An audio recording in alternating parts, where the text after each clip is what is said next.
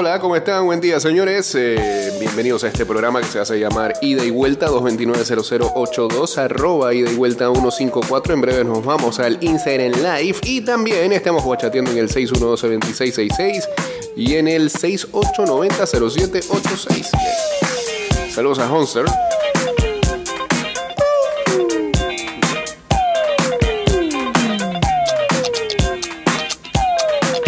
La eh,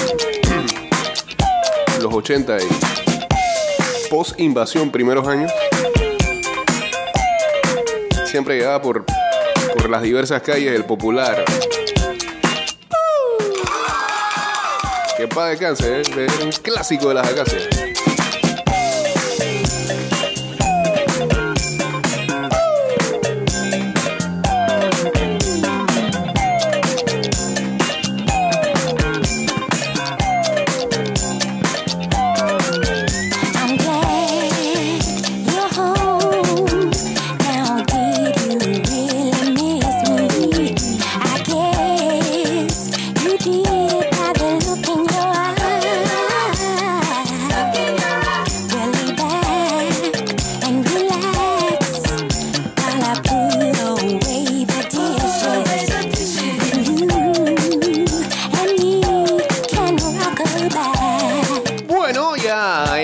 Final de este año 2022. Ring my bell. You can ring my bell. Ring my bell. Ya falta de. ¿Qué? Tres programas. Eh, por cierto, este. Señor de Louisville di- dijo, dijo que nos iba a acompañar estos días y. ¿qué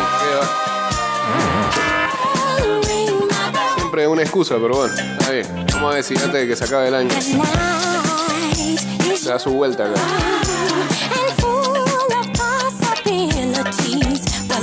Eh, hay gente que todavía está. Bueno, yo también lo estoy, lo estoy esperando el recuento musical de este año. Sin embargo, no contábamos con una Romina este 2022. Yo sé, yo sé que voy a terminar y espero terminar el día de hoy. Faltan tres cosas básicas. Terminar de cuantificar las canciones, ordenar, filtrar y reordenar. Y ya ahí ya lo tenemos. Listo. Y lo compartimos en las redes. Y acá puede que también.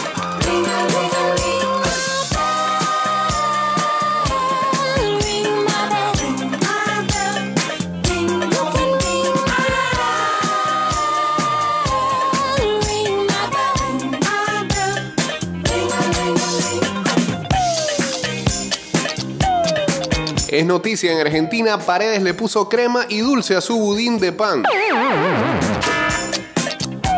Para que vea que no dista mucho de, algunas noticias acá, ¿no? Eh, ahora, ahora los campeones del mundo, cualquier cosa que hagan, este, es bomba.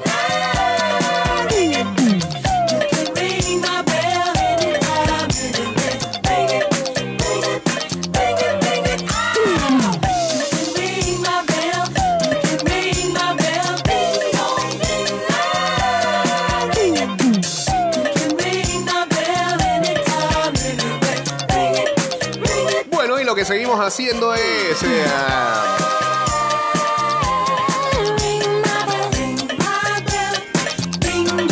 es esta especie de recuento de noticias del 2022 poco a poco, mes a mes.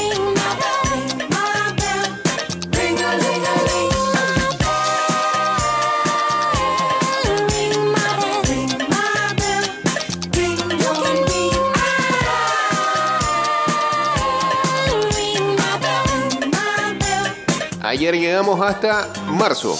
Así que hoy va abril con todo.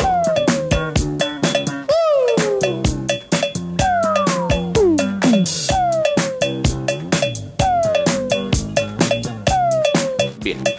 En el mes de abril, arrancábamos ese mes con la inducción al Salón de la Fama de la WWE de The Undertaker.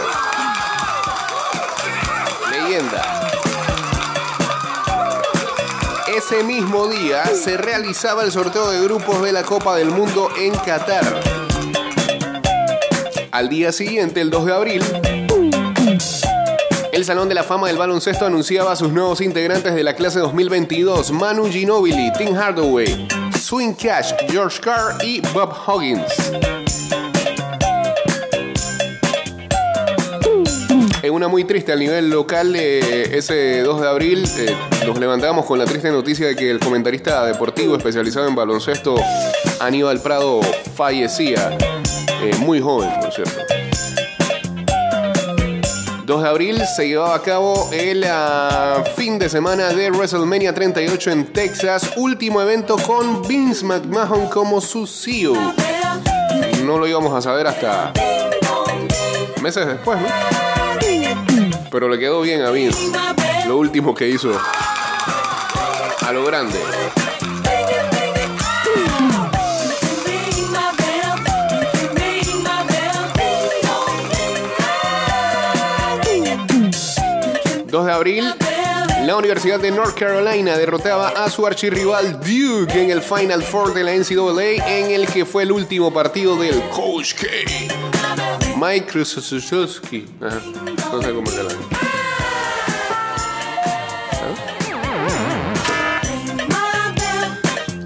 Y se retiraba por ahí mismo. Decían que no, que qué manera de retirarse con una derrota. Coach K. Vuelva otro año. No, señor.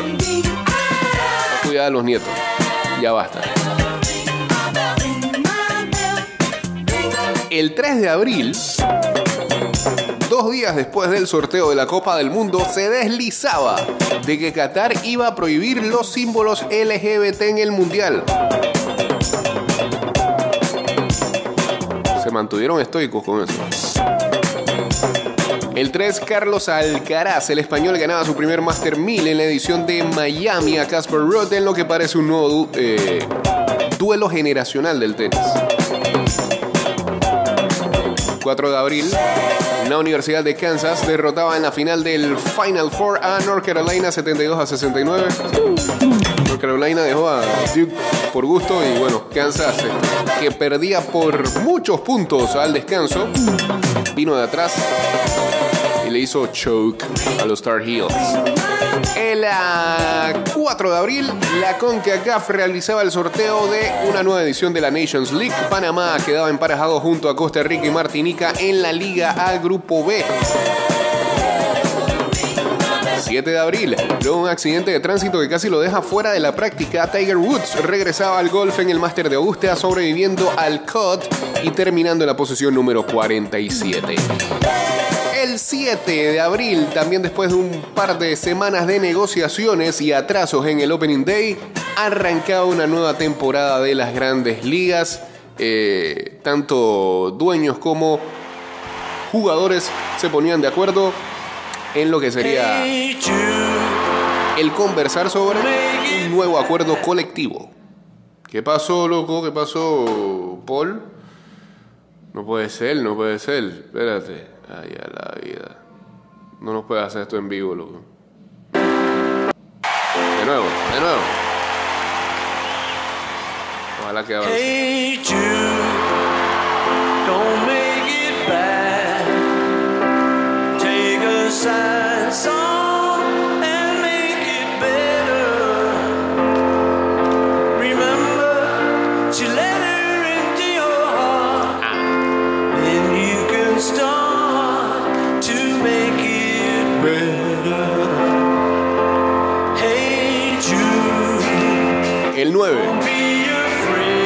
Otra triste del deporte, fallecía Dwayne Haskins, tan solo tenía 24 años, pick de primera ronda y coreback de los Steelers en un accidente de tránsito.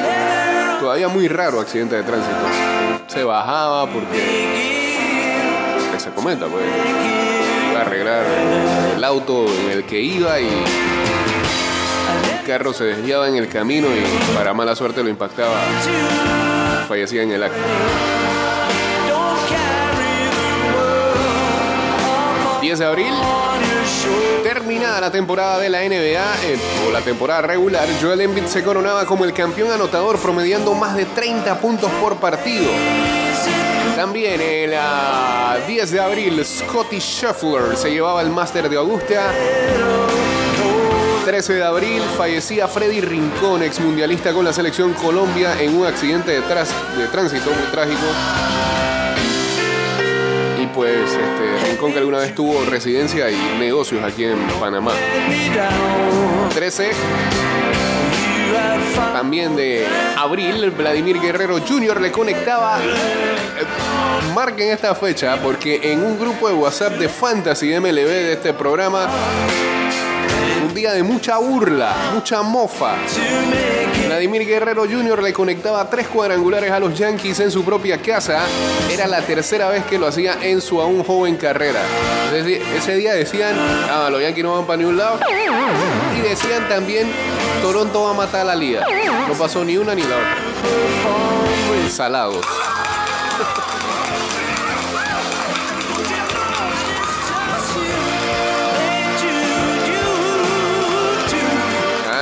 Gente, es la gente que en una semana de temporada ya va pronosticando cosas que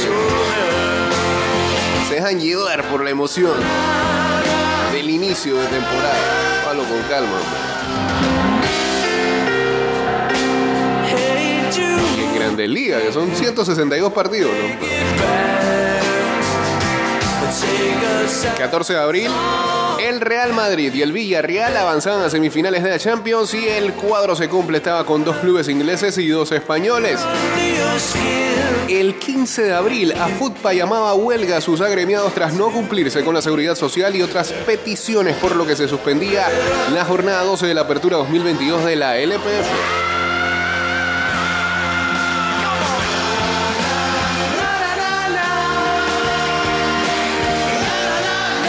...18 de abril se filtraban audios y documentos que demuestran que el presidente de la Real Federación Española de Fútbol y Gerard Piqué se aliaron para cobrar una comisión multimillonaria por la realización de la Supercopa en territorio saudí. 19 de abril, AFUTPA levantaba el paro laboral tras la disposición de la LPF y clubes de crear la ruta hacia la seguridad social de los jugadores. 21 de abril, Manchester United anunciaba a Eric Ten Hag como su nuevo técnico. 23 de ese mes, Miguel Cabrera llegaba a los 3.000 hits en grandes ligas, apenas el séptimo pelotero en la historia en conseguir 3.000 imparables y 500 cuadrangulares.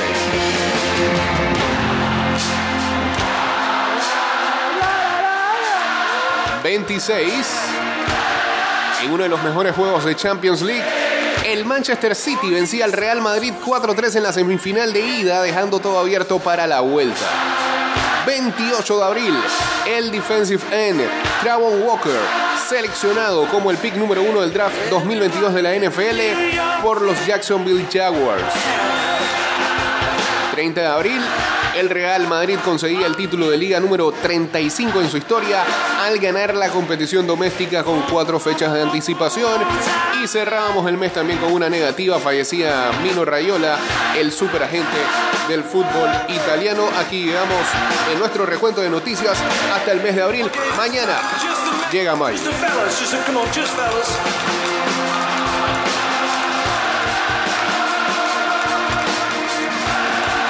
Entonces el, el- el 30 de viernes, ¿no? Una choricera de meses.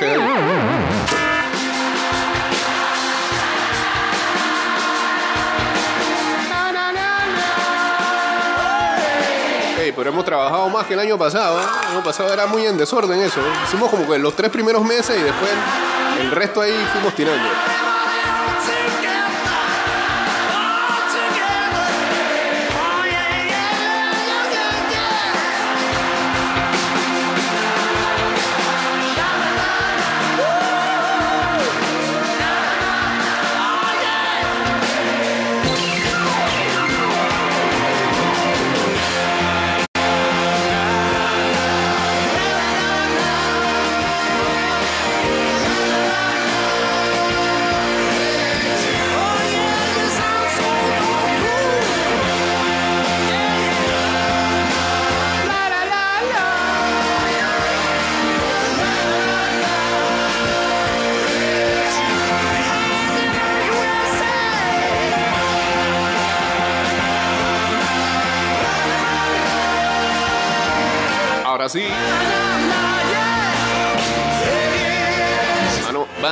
Were great.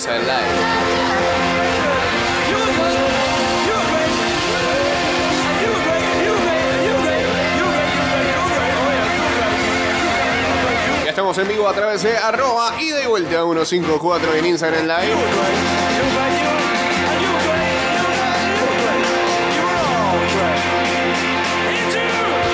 El programa ha transcurrido tan solo con dos canciones. Increíble. Son extensas. Ese es el problema.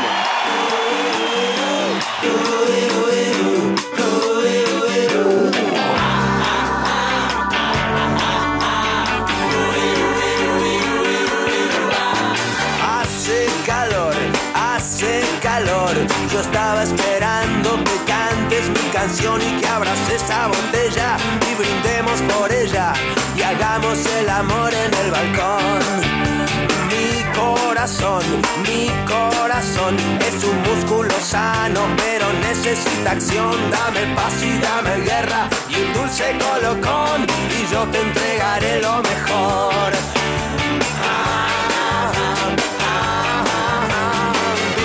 Como el vino, salado. Bueno, la hija de Pelé, Kelly Nacimiento, volvió a publicar una imagen con un emotivo mensaje en sus redes sociales. Ella no se ha separado de él durante todo su internamiento en el hospital de Sao Paulo. El tiempo vuela, los momentos felices son eternos, escribió Kelly junto a una imagen de hace varios años en las que Pelé eh, sale junto a ella y a sus hermanas, Jennifer y Flavia, en una gala del Instituto Pelé Pequeño Príncipe. Una fundación que lleva el nombre del brasileño y... eh, Estaba esperando que se dedica a la investigación en salud para niños y jóvenes. Exxon antes de Nacimiento Pelé ingresó el pasado 29 de noviembre en el hospital Albert Einstein en Sao Paulo. En un primer momento se le internó para una reevaluación de su tratamiento de quimioterapia contra el cáncer de colon y para tratar una infección respiratoria, pero la salud del brasileño se ha ido empeorando en los últimos días.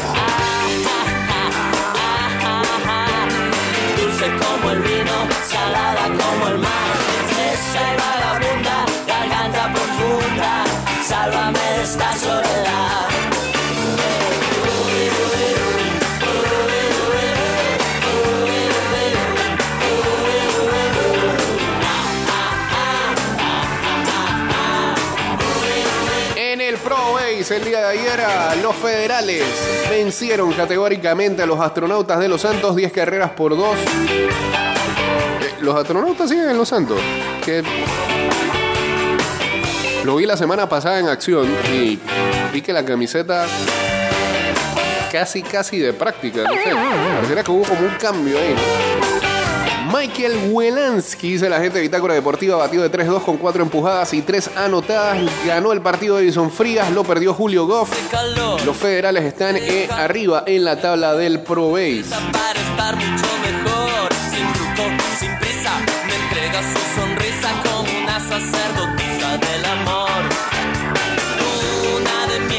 luna de papel, luna llena, piel canela, dame noches de placer.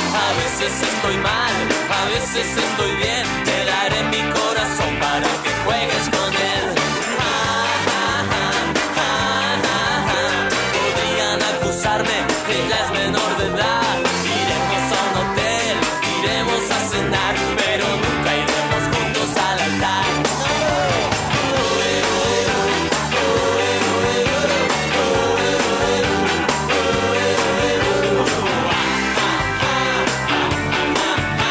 Saludos a Toño y a Rafa. A cumplir con los saludos del día.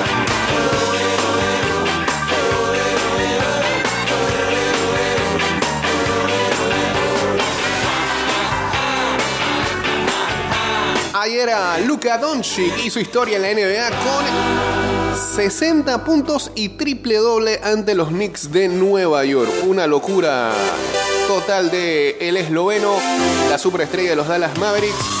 Fueron 60 puntos, 21 rebotes y 10 asistencias en la victoria 126 a 121 sobre los Knicks el martes en la noche.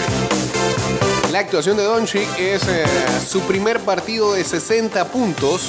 Bueno, es el primer partido de 60 puntos, 20 rebotes y 10 asistencias en un juego en la historia de la NBA según ESPN Stats and Info. Los Mavericks estaban abajo por 9 puntos con 33 segundos en el reloj cuando Doncic anotó 6 puntos, incluyendo el partido, el- la canasta que empataba el partido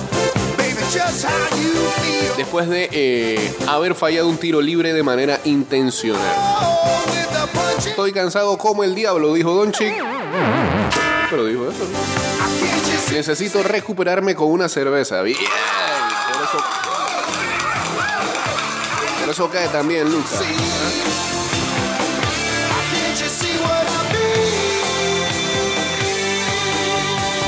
Eh, la actuación de Doncic ayer generó una tonelada de estadísticas ridículas y números que merecen algún análisis. Doncic se ubica en el único lugar o en la solitaria posición en los libros de la historia de la NBA con al menos 60 puntos, lo que es también lo más alto en su carrera, 20 rebotes y 10 asistencias en un partido. Se une a James Harden como los únicos jugadores en la historia de la liga en tener un partido de triple doble con 60 puntos.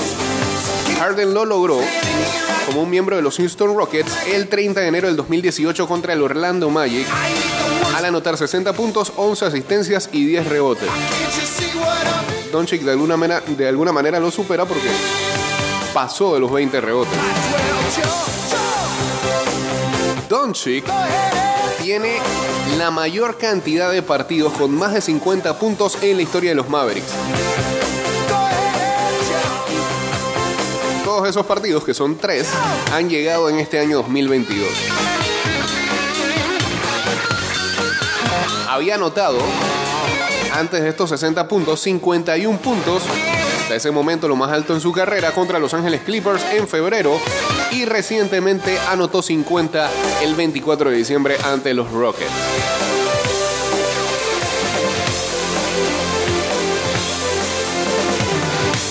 el 24 de diciembre hubo partido.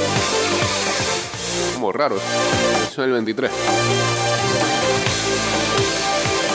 Cuatro triples dobles en la historia de la liga alcanzaron al menos 50 puntos y 20 rebotes según ESPN. Will Chamberlain lo hizo dos veces. eh, anotando 53 puntos, 32 rebotes y 14 asistencias en 1968 y también en el 63 anotó 51 puntos, tomó 29 ro- rebotes y repartió 11 asistencias. El otro fue Elgin Baylor con los Lakers de Los Ángeles. En 1961 anotó 52 puntos, 25 rebotes y 10 asistencias.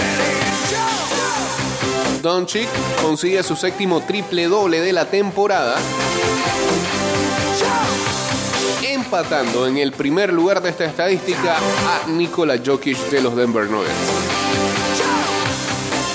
A sus 23 años, Doncic es la persona más joven en conseguir un triple doble de 60 puntos. Harden tenía 28 cuando alcanzó tal cifra. Los Mavericks.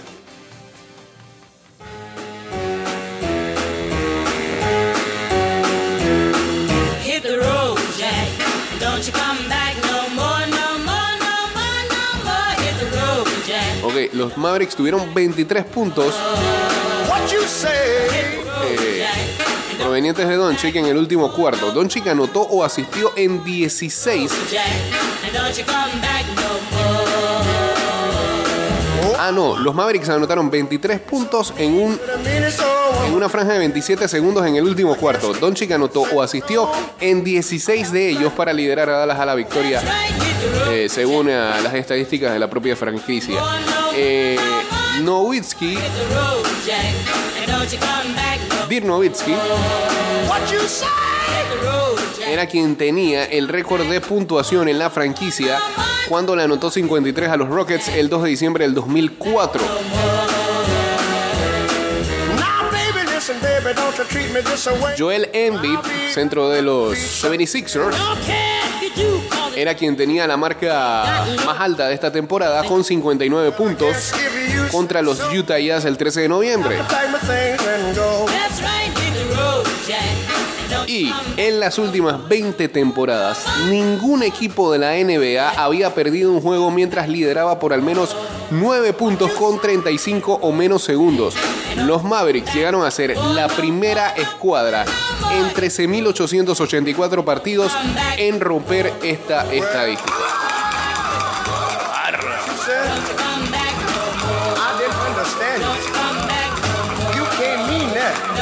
Moisés Maya, enorme.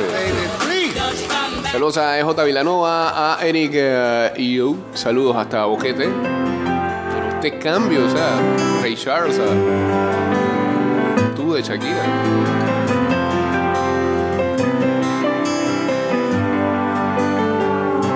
Hubiéramos puesto la versión de. ¿Cómo se llama? Toño, tú que eras bien de Super Who. y mis labios para cuando quieras besar. El CD ese que era que hacían covers y los montaban en plena. Mi locura. Fabulosa era las prohibidas, pero ¿cómo era? Las pocas neuronas. ¿Qué coti eres ahí? Todo ese tiempo yo trabajaba aquí en radio también. escuchábamos de todo. Escribo La tanda de la ternura.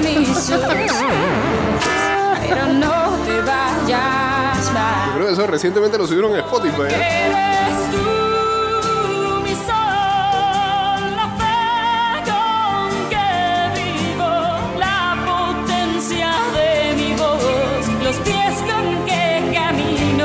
Eh, ayer anunciaba su retiro después de esta temporada. El ah, tres veces Defensive Player of the Year. Jugador defensivo del año, el defensive lineman JJ Watt de los eh, Arizona Cardinals. Así lo tuiteó después de la derrota de este domingo en eh, tiempo extra ante los Tampa Bay Buccaneers, diciendo que era su último partido eh, en casa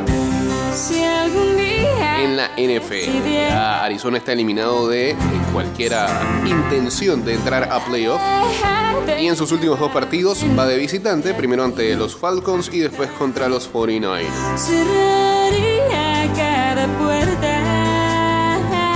Más tuiteó lo siguiente, el primer juego de la NFL de Coa, su hija, y mi último partido en casa en la NFL. Mi corazón está lleno, no hay nada más que amor y gratitud. Ha sido un honor absoluto y un placer. doy hasta mis huesos. 33 años tiene JJ Watt. Se estableció a sí mismo como uno de los más grandes de todos los tiempos en la NFL, entrando a la liga como el pique número 11 del año 2011 para los Houston Texans. Cinco veces fue All Pro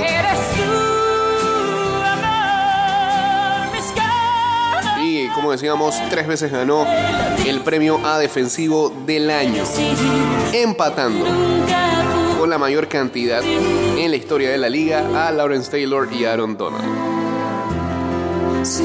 Watt jugó sus primeras 10 temporadas para los Texans, consiguiendo 101 sacks, la mayor cantidad en la historia de la franquicia, y 25 fumbles forzados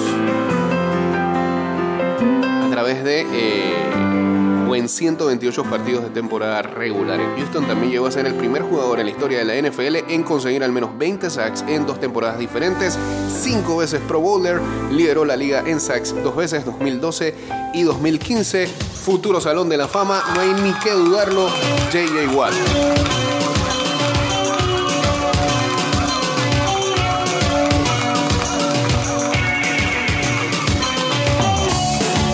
Líder de la familia, por ahí están sus hermanos también haciendo lo propio.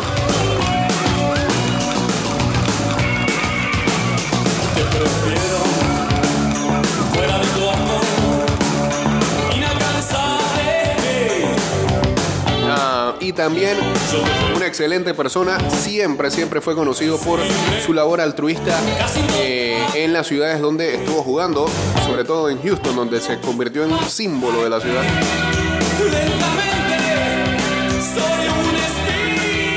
Cuando más lo necesitaron, él siempre estuvo ahí. Recordamos algún momento de, un huracán, ¿no? Que azotó a Houston e inundaciones y demás, y él siempre ponía de su parte y no solamente era que este, donaba parte de su salario, sino que también estaba eh, siempre en, la ayuda, en, en sitio, en campo, este, colaborando con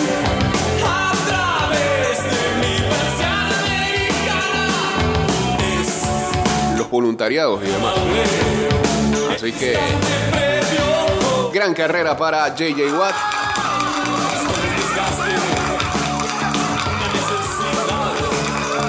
No solo en lo deportivo, sino en la calidad de gente.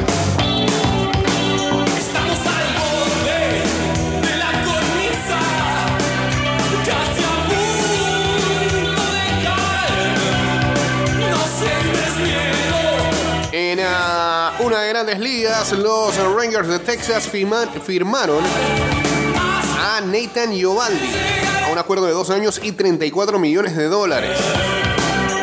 Con una opción para el jugador después del 2025. Iovaldi consigue tan solo 2 millones de dólares por firmar y ganará 16 millones de dólares en 2023 y 2024.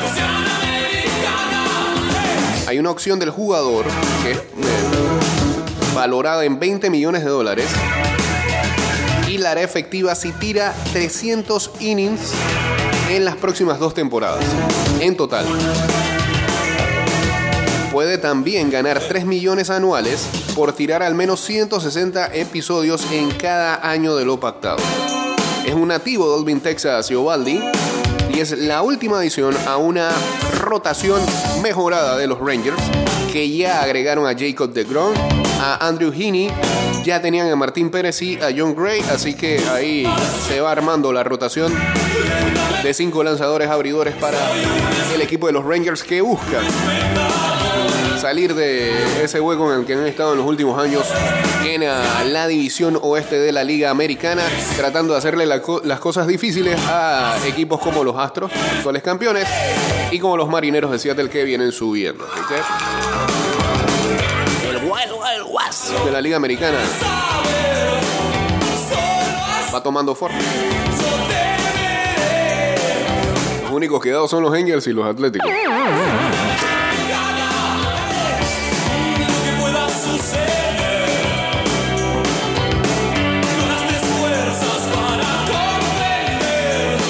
No crean mucha cosa el día de hoy. Recuerden que hoy es el día de los inocentes. Este, pobre Chal que está diciendo que el día de los inocentes es mañana. Es, es hoy, ¿no? Hoy es 28. Es 28, no son los 29. Es mal, Chal. Es la vejez ya que está afectando.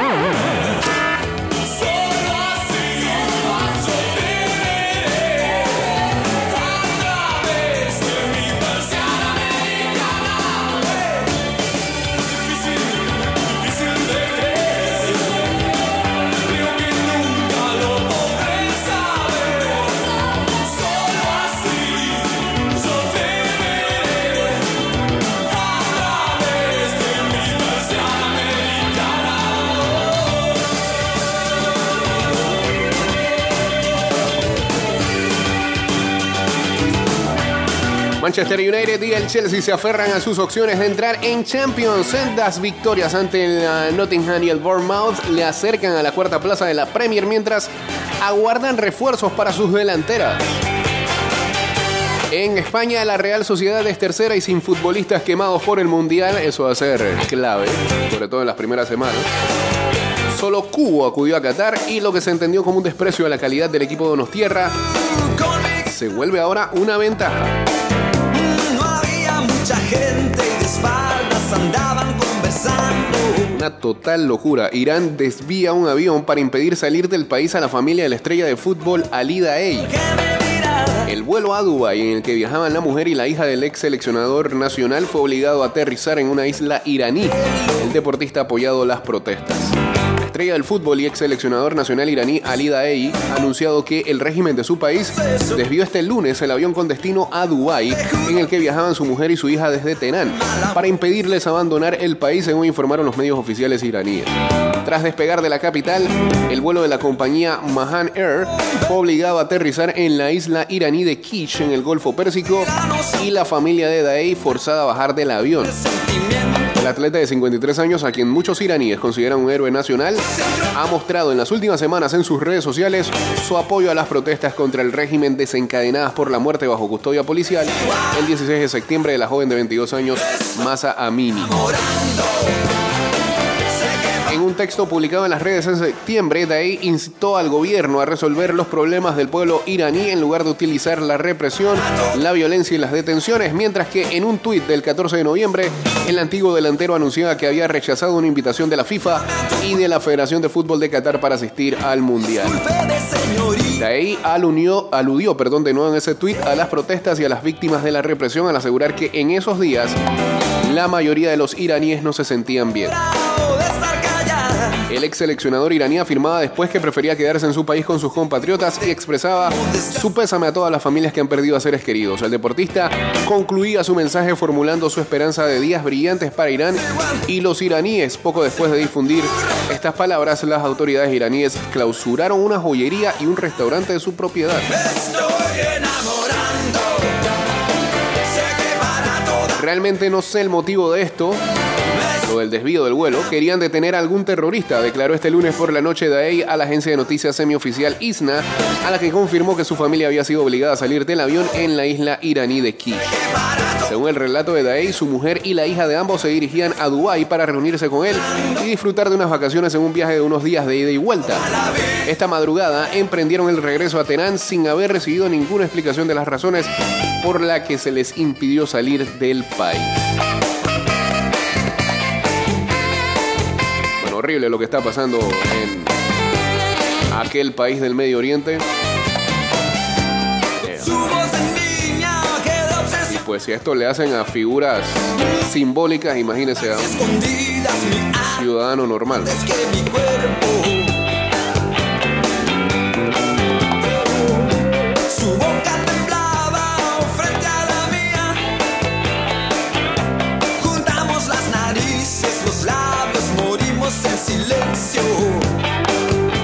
Que les dije hace un momento que los campeones del mundo, cualquier cosa que hagan va a ser noticia. Allá.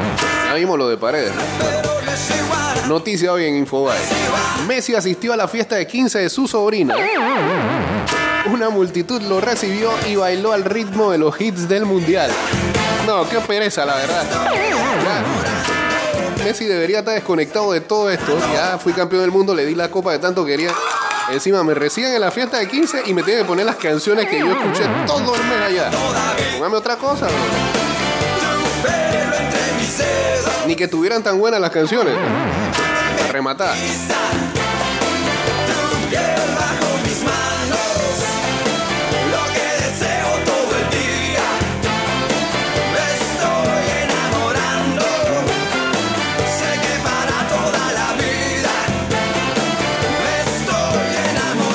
Confesión de Virgil van Dijk después de que Dibu Martínez le atajó el penal decisivo en el Mundial. ¿Qué dijo?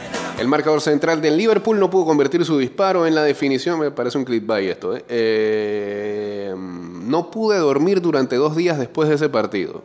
Bueno, es lo normal, ¿no? Señores, terminó este programa. Mañana volveremos a estar con ustedes a las 6 de la mañana con más. Hoy sonrío porque mañana tendré más tiempo para mí. Tendremos más tiempo para el desayuno. Pasaremos más tiempo juntos. La línea 3 del Metro de Panamá crece hoy para darnos claridad a ese futuro tan próximo, trabajando con expertos y tecnología única en la región, sirviendo a comunidades desde Albrook hasta Ciudad del Futuro y elevando el nombre de Panamá. Sonríe, tienes la claridad de ver el futuro cada vez más cerca. Metro de Panamá, elevando tu tren de vida. Panamá sigue creciendo.